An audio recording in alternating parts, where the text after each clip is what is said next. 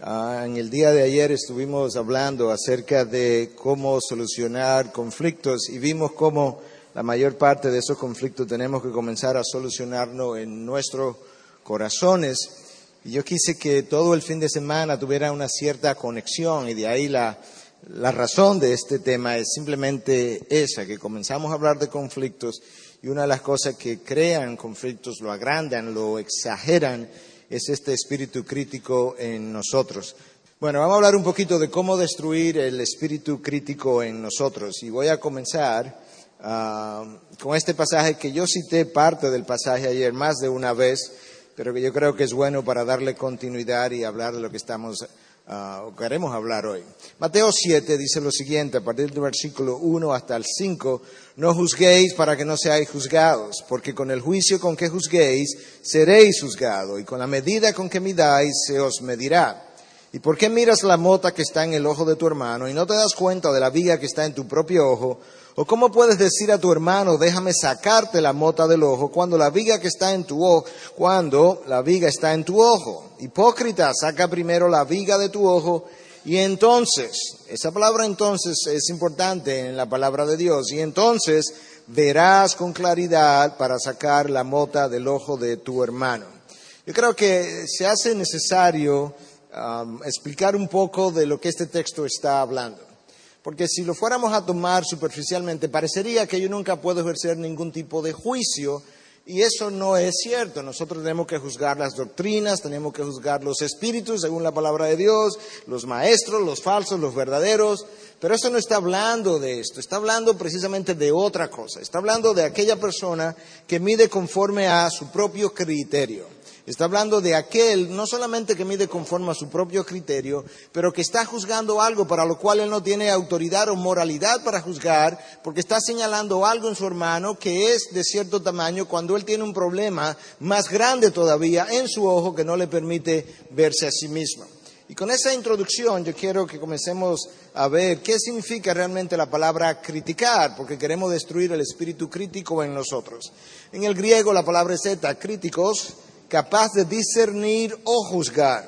De manera que en su sentido original, la palabra no necesariamente tiene una connotación negativa, porque nosotros necesitamos hacer buen juicio.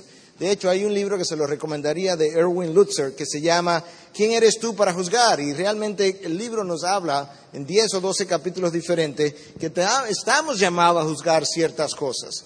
Ah, y de eso pudiéramos hablar en otro momento, pero hoy quisiéramos hablar de esa otra parte negativa del juicio que muchas veces ejercemos. De manera que la palabra criticar pudiera significar, por un lado, la acción de hablar desfavorablemente, de forma trivial o juicios severos con facilidad para encontrar, ahí dice críticas, debería decir faltas.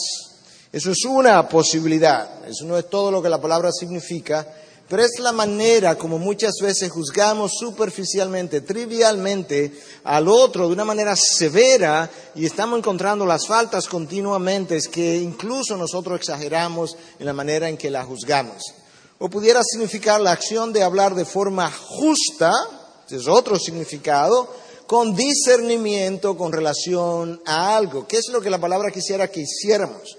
Que pudiéramos discernir correctamente lo que es bíblico, lo que no es bíblico, lo que representa el juicio de Dios y lo que representa el juicio mío, y eso establece la enorme diferencia entre una cosa u otra. Y en tercer lugar, la palabra pudiera también significar, o mejor dicho, en tercer lugar quisiéramos hablar de, de cómo hacer lo opuesto, estimular al otro, cómo ser un Bernabé. Y honestamente, no todos nosotros tenemos ese espíritu de Bernabé. Tenemos a algunos en la congregación, lo necesitamos a todos, con espíritu de Pablo, confrontador, ah, bien, ah, con, con metas muy fijas, que nadie lo podía detener. Necesitamos esa personalidad, no hay duda de eso. Pero necesitamos los Bernabés entre nosotros que animan al hermano, que introduce a Pablo a la comunidad que lo quiere rechazar, que está dispuesto a aceptar a un Juan Marcos cuando Pablo mismo no quería ah, viajar con Juan Marcos. Necesitamos los Bernabés entre nosotros. Pero cada uno de nosotros necesita un poquito de lo de Pablo, la necesidad de confrontar, necesita un poquito de lo de Bernabé, la necesidad de estimular, y eso necesita ser algo que forme parte de nuestro carácter santificado. Nosotros no podemos olvidar algo que el libro de Proverbios nos recuerda, que Ah, la lengua tiene un poder, no como lo plantea el Evangelio de la Prosperidad, que yo lo proclamo ah, y lo recibo, no, no es en ese sentido. Pero mis palabras hieren o mis palabras afirman, mis palabras estimulan, mis palabras pueden sanar el espíritu de mi amigo, de mi esposa, de mi esposo, ah, de otra oveja. En ese sentido es que Proverbios 18, 21 dice, muerte y vida están en poder de la lengua y los que la aman comerán su fruto. Cuando yo tengo un espíritu espíritu crítico continuamente, destructivo del, del espíritu del otro, yo voy a comer el fruto de eso. Porque voy a destruir el espíritu de esa persona que eventualmente va a comenzar a devolverme en la misma dirección. Pero si tengo un espíritu manso, apacible, humilde, como el de Cristo, voy a cosechar el fruto de eso también, porque la persona cuando se sienta ministrada, tocada, sanada, que yo que se sienta que yo le valoro, que le aprecio, me va a devolver en esa dirección también de manera natural. De manera que no podemos olvidar cuánto nuestra lengua puede hacer. Lo que debiéramos hacer es esto que el 1 Tesalonicense nos dice en 5:11, por tanto, alentaos los unos a los otros y edificaos el uno al otro, tal como lo estáis haciendo. hay algo que a mí me impresiona de la iglesia, de la carta de Pablo a los tesalonicenses, sobre todo la primera, es que cuatro, cinco o seis veces él usa ese tipo de expresión, como ya estáis haciendo. Pablo les estimula algo y a diferencia de lo que le dice a otras iglesias, debieran hacer, no están haciendo, ¿cómo es posible? A los tesalonicenses continuamente le dice, hacer tal cosa como ya lo estáis haciendo. De manera que para mí, a la luz de las escrituras, la, iglesia de Tesalonicense, de Tesalonicense es la iglesia. Es la iglesia que recibe las palabras de Pablo, no como si fueran de hombres, sino como la palabra de Dios. Es esa misma iglesia que entonces comienza a obedecer precisamente porque no la recibió como si Pablo, un hombre, no las dijo, sino como Dios hablando a través de Pablo. Bueno, aquí le está diciendo, alentar los unos a otros, edificar los unos a otros, y ya lo estáis haciendo, continúenlo haciendo. Yo creo que cada uno de nosotros necesita cultivar eso mucho más. Y no importa donde tú estés, esté, todavía puede cultivarlo más aún hasta que entremos en gloria.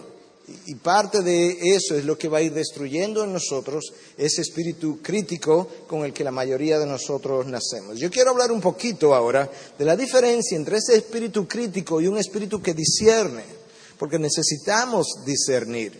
Y las diferencias son importantes para saber dónde yo estoy entrando en un terreno juzgador versus un buen terreno. El espíritu crítico tiende a condenar la persona. El espíritu que juzga condena la acción. Cristo encuentra a una mujer en adulterio y le dice, vete y no peques más. Él está condenando la acción, no hay duda de eso. No puedes volver a pecar más, está incorrecto, lo hiciste mal, has pecado la acción. Pero ella se siente ministrada al mismo tiempo porque él pudo perdonarla. El espíritu crítico se enfoca en las faltas de otros y las mide por su estándar. Ahí está la clave, por su estándar. Eso es lo que va a establecer la diferencia. El espíritu que discierne distingue entre preferencias, valores no negociables. No, esto no se puede negociar. ¿Por qué? Porque esto está establecido en su palabra. Y lo que establece la, la inflexibilidad de algo no es mi preferencia, es lo que la palabra de Dios establece. Y eso es importante a la hora de establecer una diferencia u otra. El espíritu crítico ridiculiza al otro. El espíritu que discierne escucha al otro. ¿Por qué? Porque antes de yo poder pasar un juicio justo, verdadero, hasta donde podamos hacerlo, yo necesito toda la información posible. Y muchas veces padres que tienen hijos no escuchan bien a sus hijos, los hijos comienzan a explicar y antes de terminar usted le está interrumpiendo, le está criticando, le está señalando y el hijo todavía no ha terminado de dar su explicación. Buena o válida, no importa, escúchelo para que usted pueda discernir mejor.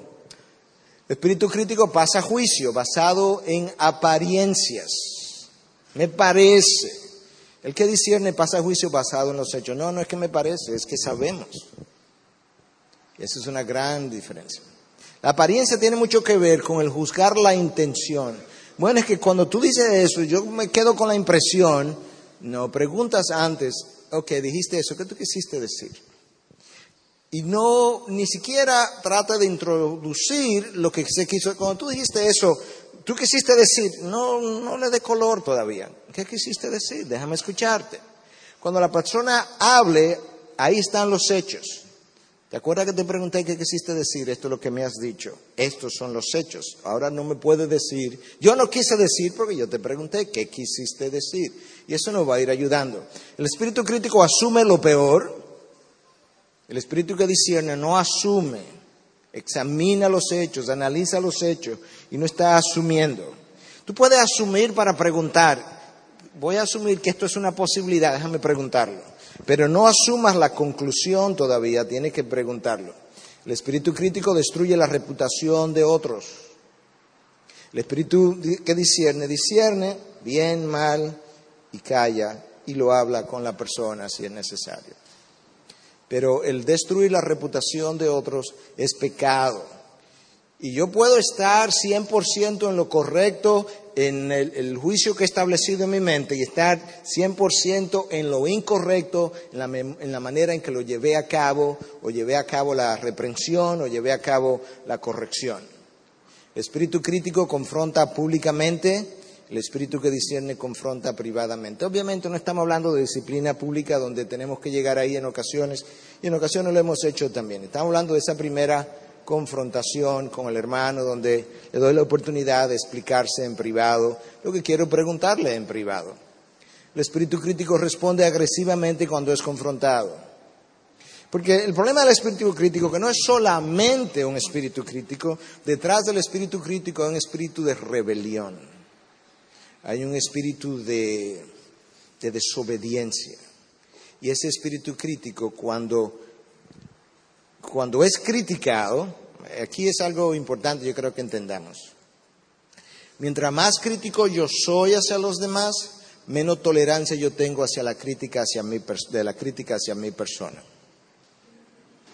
No hubo nadie más tolerante que el Señor Jesús, ni hubo nadie que tolerara mejor las críticas infundadas hacia su persona. ¿Por qué? Porque la misma cosa que te da gracia para no criticar y destruir el otro, es la misma cosa que te da gracia hacia tu persona para tú poder recibir la crítica que se te, está haciendo. De manera que recordemos eso muy bien, porque si yo quiero destruir ese espíritu crítico en mí, hay algo que tiene que pasar en nosotros y es que mi espíritu de rebelión, mi espíritu de rebeldía, mi espíritu de ira tiene que ceder. Yo tengo que confesarlo como pecado de esa manera. Finalmente, el espíritu crítico, no gracia, no misericordia, o poco de eso. El espíritu que discierne tiene gracia y tiene misericordia, porque ha entendido cómo Él es también pecaminoso, ha entendido cómo Dios ha tenido que trabajar en Él y ha entendido también que muchas veces lo que necesitamos es hablar, ponernos de acuerdo, ver dónde está el estándar bíblico y luego venir a un común denominador y no necesariamente una confrontación. Eh, igual que dije ayer y quiero hacer esa aclaración, eh, la razón por la que digo esto es porque yo también he sabido tener un espíritu crítico y he tenido que hacer la corrección, he tenido que confesar mi pecado.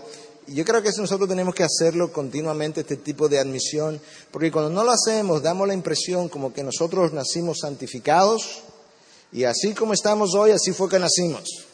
Y si estamos más santos dentro, dentro de 20 años, si estamos hablando de esto, de esto, estamos dando la impresión como que nosotros nacimos de nuevo y al otro día sí lucíamos. No, Dios ha tenido que trabajar esas cosas en nosotros también.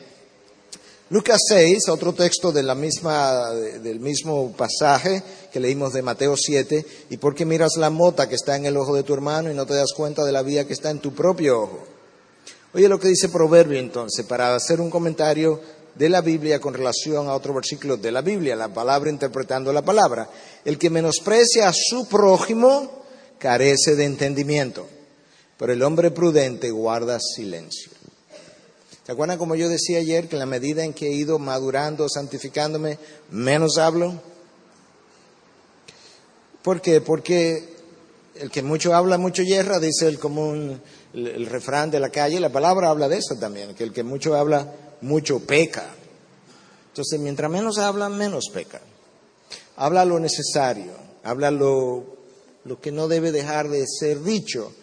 Ah, la persona que tiene un espíritu crítico le es muy fácil, es como el reflejo de la rodilla que tú nos das y hacemos boom, pues la persona que tiene ese espíritu crítico solamente hay que toparle y él habla. Bueno, comienza por morder los labios, pero recuerda que no es suficiente mordernos los labios, porque al final de cuentas, mi lengua no habla de lo que está en mi lengua, mi lengua habla de lo que está en mi corazón. Comienzo mordiéndome los labios, pero necesito trabajar lo que está en mi corazón. De la abundancia de mi corazón está hablando mi lengua o mis labios. Vamos a hablar un poquito de las actitudes incorrectas del juzgador que si usted se ve ahí, necesitaría o debería comenzar a pedirle perdón a Dios hoy mismo. El espíritu juzgador se cree superior a los demás. Ahora, escúcheme, yo dudo que haya una persona, bueno, no es cierto, eso ocurre también, pero menos frecuentemente nosotros decimos, hey, es que yo soy superior. Porque no es así como lo decimos, no es así como lo pensamos. Pero a mí no se me ocurriría Claro que no se te ocurriría porque yo soy mejor, yo estoy superior, yo soy más santo. Cuando a veces, habiendo dicho eso, a mí no se me ocurriría, en el día de ayer hiciste exactamente eso. De hecho, si hay algo que nosotros hemos observado en consejería es que eh, en parejas, por ejemplo, y es lo mismo para todos nosotros, a veces alguna de las cosas que nosotros más criticamos es la cosa que más hacemos. Eso es increíble, ahí está la viga en mi ojo y criticando la mota en el otro.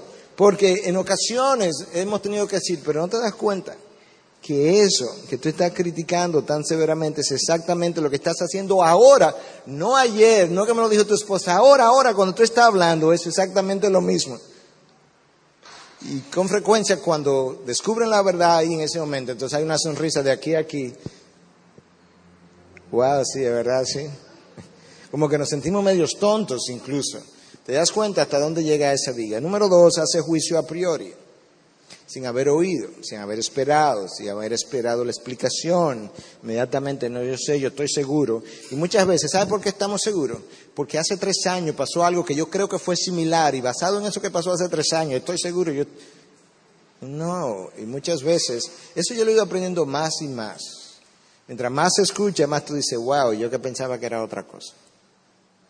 Y eso es importante. Ah, cree tener la razón siempre. Y la veces como expresamos eso es no porque tú siempre haces, tú nunca haces. Lo que implica que yo te estoy recordando todas las ocasiones y en ninguna de esas ocasiones eso ha ocurrido o tú lo has hecho de otra manera. Siempre tiene la razón. Desplaza la culpa hacia otros, disfraza su descontento. ¿Qué te pasa? Nada. ¿Por qué tú estás así? No, por nada. Debemos decir, ¿qué cosa? No, no estoy bien, pero después hablamos. Somos más honestos. Es posible que yo no esté bien. Es posible que haya algo que me está irritando. Es posible que haya algo que yo necesito trabajar. Si hay algo que me está, necesito trabajar en eso. Y me siento así, pero el otro día mi esposa me vio la cara y me dice, tú todavía no luces bien. y no tenía nada que ver con ella, ni mucho menos, ni era un asunto de pecado entre nosotros, ni mucho menos. Pero le dije, no, no, es que no estoy bien como quien dice, la razón por la que no luzco bien es que no estoy bien. y ella terminó orando por mí. Y, fue bueno, ah, me sentí mucho mejor. Ah, es de naturaleza frecuentemente rebelde, es el espíritu juzgador. Usa el sarcasmo como broma. Ahí, en la conferencia que estuvimos en Minnesota, donde el, pastor Aroche estuvo con nosotros,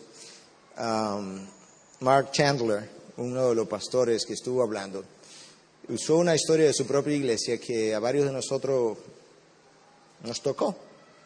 Porque él dice que su iglesia estaba, iba a una misión, no sé a qué país, y, estaba en una guagua, en un autobús, y había otra iglesia que iba al mismo lugar en otro autobús. Y en su iglesia el autobús de su iglesia, la gente estaba relajando sarcásticamente, como bromeamos muchas veces, con sarcasmo, con...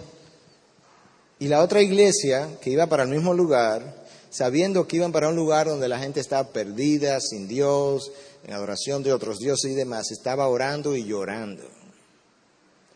Y él se vio tan confrontado, porque él se dio cuenta que esta iglesia, la suya, la de Chandler, había copiado la forma sarcástica de su persona. Y mientras otra iglesia lloraba y lloraba por los perdidos, la gente de su iglesia estaba relajando sarcásticamente. Nuestro sarcasmo revela muchas veces lo que hay en el corazón.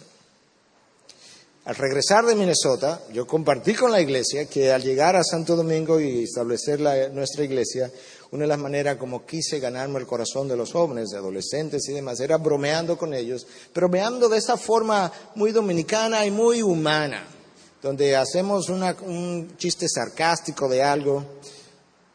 Y yo le pedí perdón a la congregación. Y le decía, no más. Porque al oír el testimonio de Mark Chandler me di cuenta, eso no fue como Cristo vivió. Me imagino, o no me imagino a Cristo bromeando, me imagino a Cristo bromeando y sonriendo y riéndose, pero no sarcásticamente. Eso lo crea el pecado en nosotros. Eso no quiere decir que yo más nunca lo vaya a hacer, quizá vuelvo y peco en esa área, pero no quiero hacerlo. Y por eso le decía a la iglesia, si usted me ve, dígamelo, porque no quiero, no más. Y eso es algo que tenemos que sacar de nuestros corazones. Y muchas veces en el sarcasmo queremos estar diciendo verdades que no nos atrevemos a decir de otra manera. Y la actitud incorrecta del, juzgador viene muchas veces de un perfeccionismo. Ayer decíamos, usted tiene que lidiar con la vida no como debiera ser. Es que es injusto, no debe ser. de este lado de la gloria las cosas son injustas siempre. Las cosas son siempre no santas totalmente. Las cosas no son puras totalmente. Eso es como es. Sus hijos no son perfectos, su esposo, su esposa, sus amigos, sus pastores no son perfectos, yo no soy perfecto. No podemos juzgarnos continuamente por el estándar de la perfección, aunque esa debe ser la meta. No queremos decir tampoco, bueno, la perfección está allá arriba, apuntamos aquí abajo. No, no, no, no. Vamos a seguir, tenemos que apuntar allá arriba, pero tenemos que tener gracia entre aquí y, ese, y esa meta a la que estamos apuntando. Para reflexionar entonces, en la medida que yo comienzo a destruir ese espíritu crítico en mí, recuerde sus faltas, recuerde sus faltas y lo que usted era cuando Cristo le llamó. Pablo en un momento dado le escribe a, una de las congregaciones, ahora se me escapa a cuál exactamente, pero le dice, le habla de que algunos eran borrachones, fornicarios, y le dice, alguno de, esto era lo que algunos de ustedes erais antes de venir. Se les olvidó. Y uno de los problemas que nosotros tenemos, le recuerdo esto a la congregación continuamente, cuando nosotros nos convertimos, comenzamos a reunirnos con evangélicos, nacidos de nuevos, bautistas en este caso, en nuestro caso, etcétera, etcétera. Al reunirnos tanto tiempo con el mismo tipo de personas, se nos olvida que nosotros no éramos así. Y frecuentemente juzgamos al inconverso como si él fuera creyente. Y yo no puedo esperar que el incrédulo se comporte como creyente hasta que él crea. No puedo hacerlo. Y yo no era así cuando era un incrédulo. Entonces vivo juzgando al otro por un estándar que él no tiene ni puede llenar. Tengo que recordar que yo vine de ahí. Mira lo que dice entonces. Yo no, creo que es por accidente que Pablo nos dice esto entonces. Ups. Por tanto, en Romanos 15:7, aceptaos los unos a los otros como también Cristo nos aceptó para gloria de Dios. Eso es lo que comienza a destruir el espíritu crítico en nosotros. Es que a mí me han aceptado de una manera que yo no estoy aceptando a los otros. Me aceptaron cuando yo estaba muy mal. Me aceptaron cuando estaba en pecado. Y mi primer año, mi segundo, mi tercero, cuando todavía tenía muchos pecados en lo que Dios, y al día de hoy todavía Dios está trabajando en mí, yo no quiero aceptar a mi hermano, a mi hermana, a la oveja, al cónyuge, al amigo, al empleado como Cristo me aceptó a mí. Número dos, y lo que Cristo está diciendo entonces, ¿sabes qué? La manera que midas, yo creo que es una buena aclaración. No implica que Dios me va a medir de la manera que yo mido, porque Dios tendría que volverse injusto. Como yo mido injustamente y Dios me va a medir como yo estoy midiendo, Dios me va a medir injustamente. Eso no es lo que Él me está diciendo. Lo que Él me está diciendo es que de la manera que yo mido severamente, llegará el momento en que otros me van a mirar y me van a juzgar tan severamente como yo he venido juzgando porque los otros han prestado, otros han prestado atención a como yo soy, y llegará el momento me van a decir, ajá, míralo ahí ahora, ¿por qué no usas el mismo estándar? ¿Por qué no haces esto? ¿Por qué no dices aquello? Me van a juzgar, no van a tener nada de gracia para conmigo, y que Dios lo va a permitir precisamente para que yo pueda ver, necesitas esa gracia que hoy no estás recibiendo y que quisieras que te, que te tuvieran en el día de hoy. Permanezca abierto a la crítica. La crítica no siempre es mala. De hecho, gente como Winston Churchill, que no podemos decir era creyente en Dios, yo no sé si era creyente en Cristo a la manera de ser nacido de nuevo, pero creía en el Dios de la Biblia, en ese Dios general del cual hablaba la Biblia. Pero él decía, tú debes vivir una vida de tal manera que cuando tus enemigos oigan, tus enemigos, algo que te están criticando, ellos no lo crean. Wow. O sea, tus enemigos puedan decir, no, yo no creo, yo no soy simpatizante de él, pero, pero yo no creo eso de él. Como cuando los fariseos vinieron y le dijeron a Jesús, sabemos que eres un hombre veraz. Wow. Y que con nadie tiene favoritismo. Cuando tus enemigos dicen eso, eso es una gran reputación. Ah, la crítica puede probar tu orgullo y Dios lo permite. Vamos a ver qué tan orgulloso tú eres. Y eso es como Dios comenzó a revelarme mi orgullo. Es, mira, mira lo sensible que estás siendo. Mientras más sensible soy, mientras menos tolero el que se diga algo negativo de mi persona, más orgullo soy. Y sabes qué, yo he estado ahí. Y tienes que revisarte. Porque cuando tienes poca tolerancia a algo negativo sobre tu persona, tienes un gran orgullo. La crítica puede ser merecida y por tanto buena. Oye, como el libro de Proverbios lo dice en 12:15. El camino del necio es recto a sus propios ojos mas el que escucha consejos es sabio. Nosotros leemos a Proverbio y decimos, ay, sí, sí, eso es verdad. Y asumimos que el consejo siempre que se nos va a venir a dar es, tú sí vas bien, qué bueno, continúa por el buen camino. No, Proverbio nos está diciendo que hay consejos, consejeros que van a decir, ¿sabes qué? Lo hiciste mal, pecaste. Y que cuando tú escuchas ese consejo, estás siendo sabio y que cuando no, cuando no lo escucha frecuentemente, lo que está haciendo, lo, como Dios te ve, está siendo necio. ¿Por qué? Porque tú eres, ¿cómo es que el proverbio lo dice? Porque el camino del necio es recto a sus propios ojos. El problema es que el ojo tiene una viga y por eso, no siendo recto, a mí me parece recto. De ahí la necesidad de escuchar el consejo. Número cinco, cuando la crítica sea merecida, admita su error, trate de corregir el problema, si depende de usted. Atrévase a hablar bien, número seis, atrévase a hablar bien de sus críticos. Uno de nuestros problemas es que cuando alguien nos critica algo, a partir de ese momento, raramente yo quiero decir algo bueno de esa persona. Y eso yo tuve que aprenderlo también. Esa persona puede tener A, B, C, D, E bueno. Su crítica mañana de mí puede ser no correcta y A, B, C, D, E sigue siendo cierto de su persona. No se lo puedo quitar. Aunque él haya evaluado incorrectamente la situación mañana, sus cualidades buenas siguen siendo buenas. Y nosotros lo que hacemos es que cuando alguien comienza a criticarnos, a señalarnos, comenzamos a borrarlo de nuestra lista poco, a poco. Primero un pedacito, luego otro pedacito, hasta que finalmente, no, yo no, no puedo confiar en él más. Y no es así. Porque si Cristo nos hubiese juzgado así, hace mucho tiempo que nos hubiese borrado muchos miles de veces. Ah, yo decía que atrévase a hablar bien de sus críticos, como Cristo lo dijo, Romanos 12, 14, o el Señor lo inspiró. Bendecir a los que os persiguen, bendecir y no maldigáis.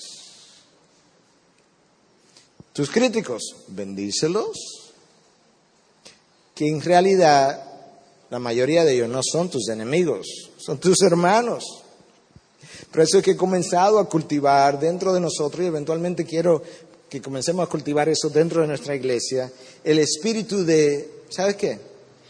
Yo quiero creer que tú tienes la mejor intención para conmigo. No es que tiene necesariamente el mejor juicio cada vez que lo hace, no, la mejor intención. La intención de corregirme, de que me santifique, de que camines mejor, de que sea más sabio, aunque lo que me hayas dicho es errado. Pero creo que la intención, si eres mi hermano, probablemente sea buena porque no eres mi enemigo. Ore por sus críticos. Pero yo os digo, Mateo 5:44, amar a vuestros enemigos y orad por lo que os persiguen. Si Dios nos manda a orar por mis perseguidores, mucho más debiera yo orar por aquellos que son mis hermanos, que no me persiguen simplemente, que quizás me dicen la verdad, a veces correctamente y a veces no correctamente, pero son mis hermanos. Ore por ellos. Número ocho, recuerde que ayer hablábamos de que muchas veces generamos conflictos porque tenemos expectativas irreales. Pues una expectativa real, la crítica es inevitable.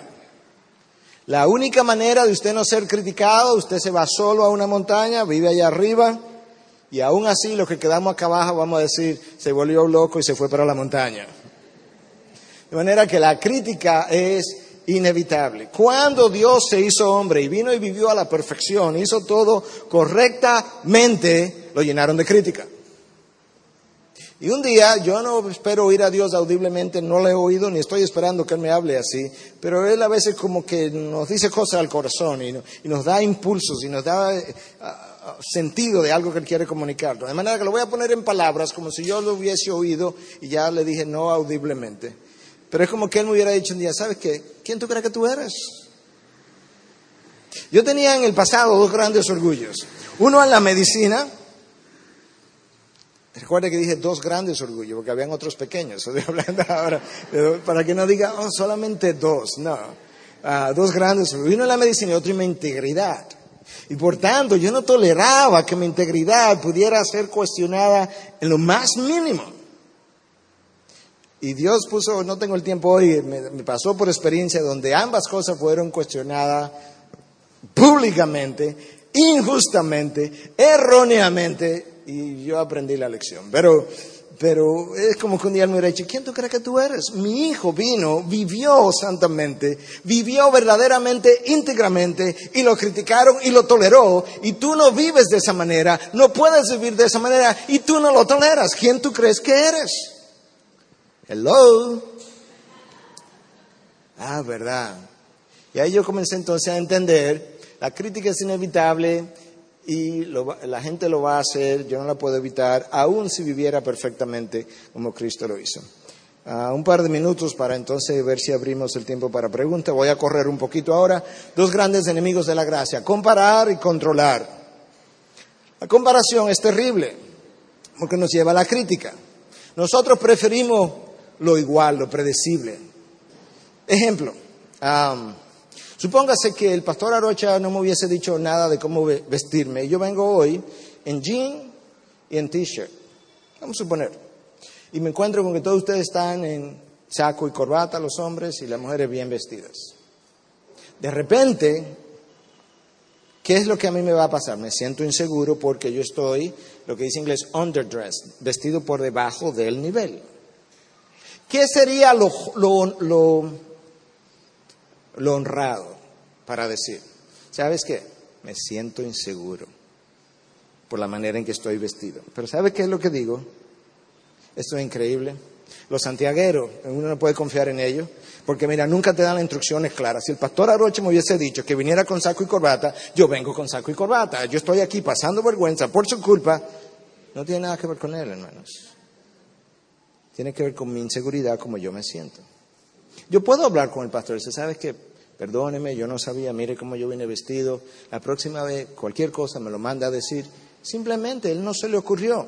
Pero yo no hago la admisión de que el problema es la inseguridad que estoy admitiendo, sino el problema es el pastor Aroche, que no me dio la instrucción y es poco confiable y por eso es. Y ahorita yo llego a mi, a mi iglesia y le digo, no, me fue bien, pero imagínense, yo creía que el pastor Aroche era otra cosa, porque ni siquiera instrucciones, me hizo pasar una vergüenza no tiene nada que ver con él.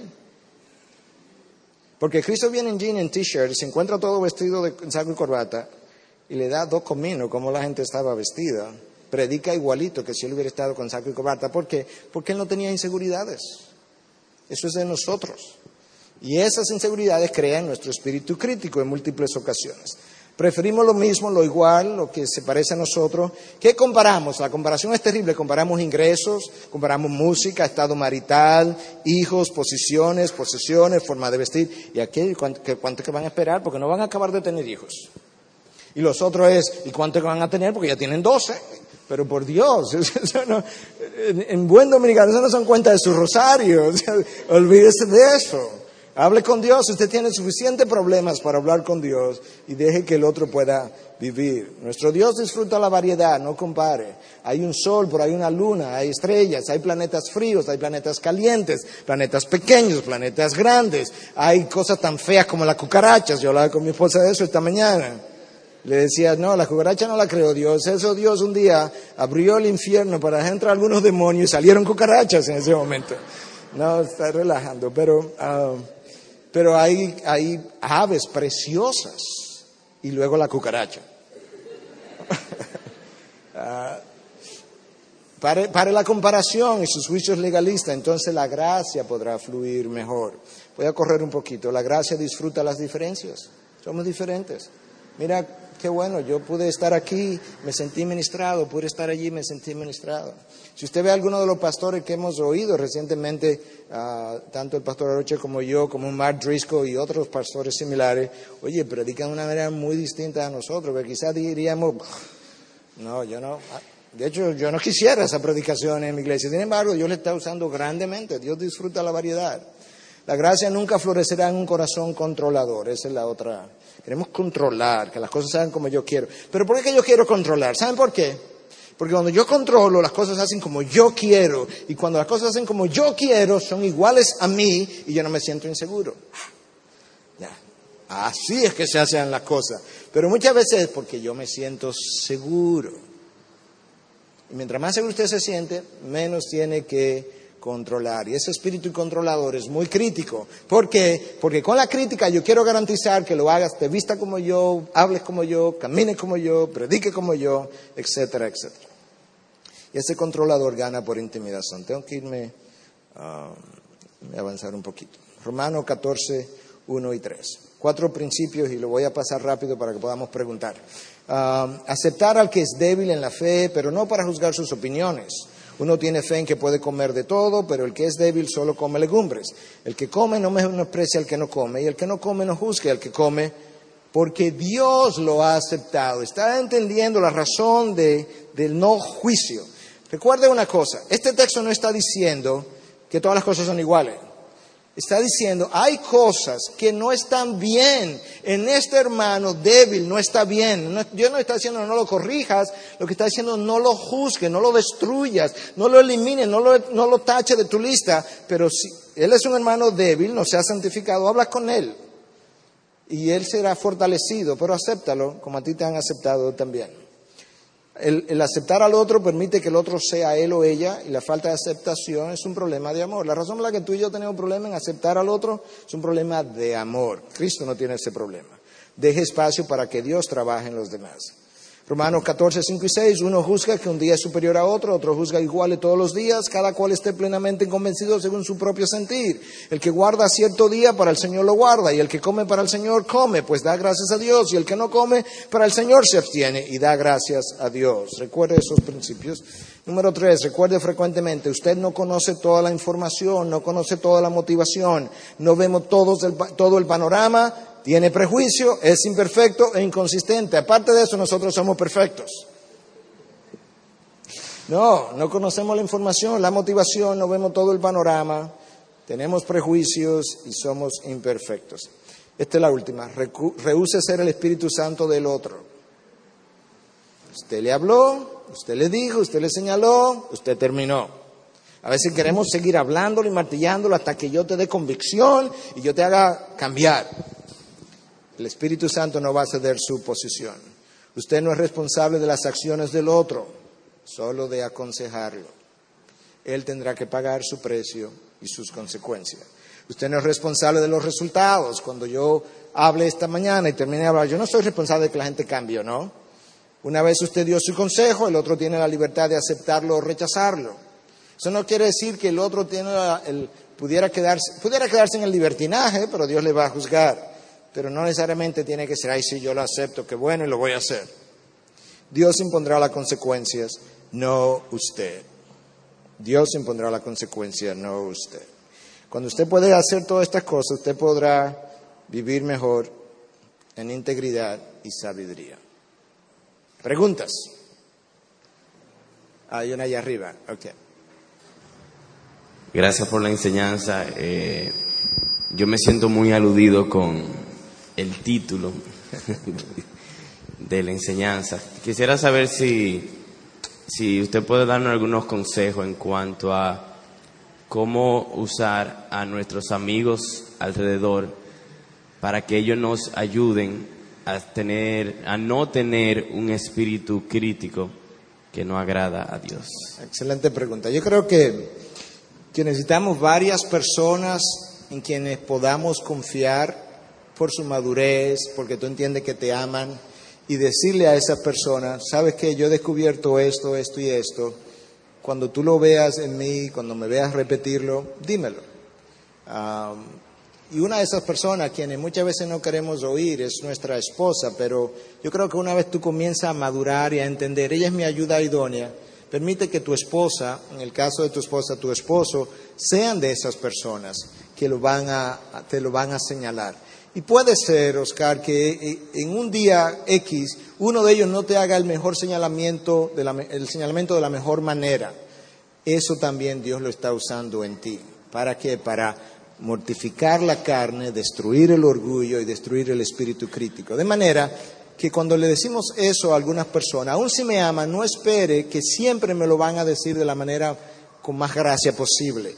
No, espera que un día te lo van a decir de una manera que quizás no tuvo tanta gracia. Pero eso es parte del trabajo de Dios. Pero yo creo que es eso, identificar cuál, qué ayuda tú necesitas y pedirle a otros que cuando lo vean te lo señalen y tú aceptarlo y darle gracias a Dios incluso por el señalamiento. yo creo que eso a mí me ayuda. Que hay una hermana. Mi hermano, Dios me lo bendiga a todos. Este, en cuanto a la crítica que se está hablando en el día de hoy, cuando uno ve a alguien que lo critica, nosotros como cristianos tenemos que darle la gracia a Dios, porque esa es una prueba que Dios pone a ver hasta dónde está nuestra fe. No podemos verlo como un enemigo. Tenemos en ese momento que decir, wow, Dios, gracias por ponerme una persona que tal vez no piensa igual que yo.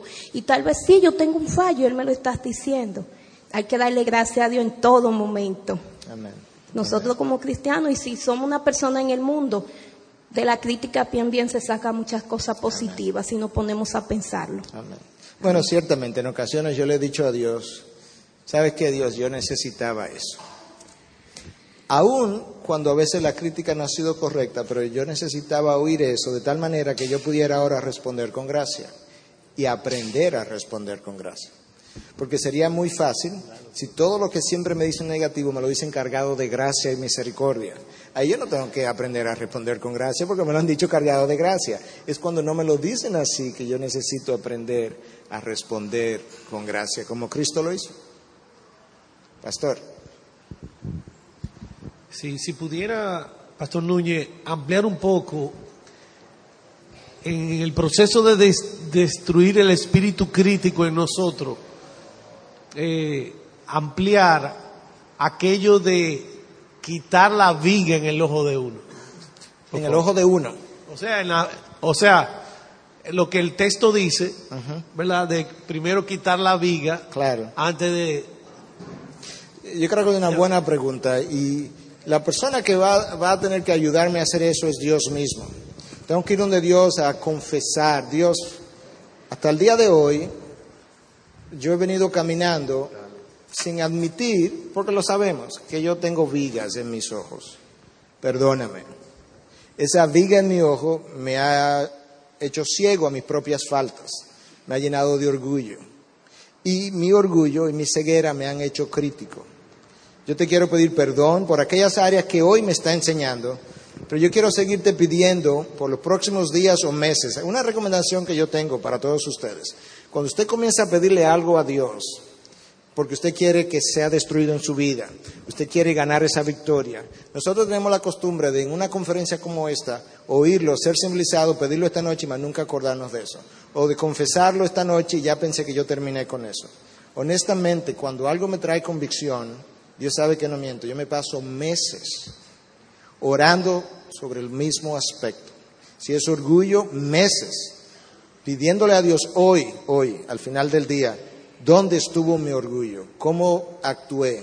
¿Cómo trabajé? Yo quiero verlo, porque esa viga no se va en un día, aún después de yo confesarla. Eso es un trabajo que Dios tiene que hacer. Y uno de los problemas, que lo hemos compartido con la congregación últimamente, de los sermones que son muy efímeros. La gente lo oye, ay, qué bueno, me trajo mucha convicción, me traspasó el sermón hoy, y al otro día, esa daga que supuestamente lo traspasó, hace tiempo que se la sacó, se pasó la mano y hasta se la sanó. Cuando yo necesito, si me traspasó el sermón, preguntarme, ¿qué fue lo que el sermón hizo? ¿Qué fue lo que taladró? Y continuar pidiéndole a Dios por semanas o meses en ocasiones sobre esa misma área, una y otra vez. Entonces, con relación a eso, específicamente, y resumo, va donde Dios le pide que Él te abra los ojos, te dé ah, visión para tus propios pecados, errores.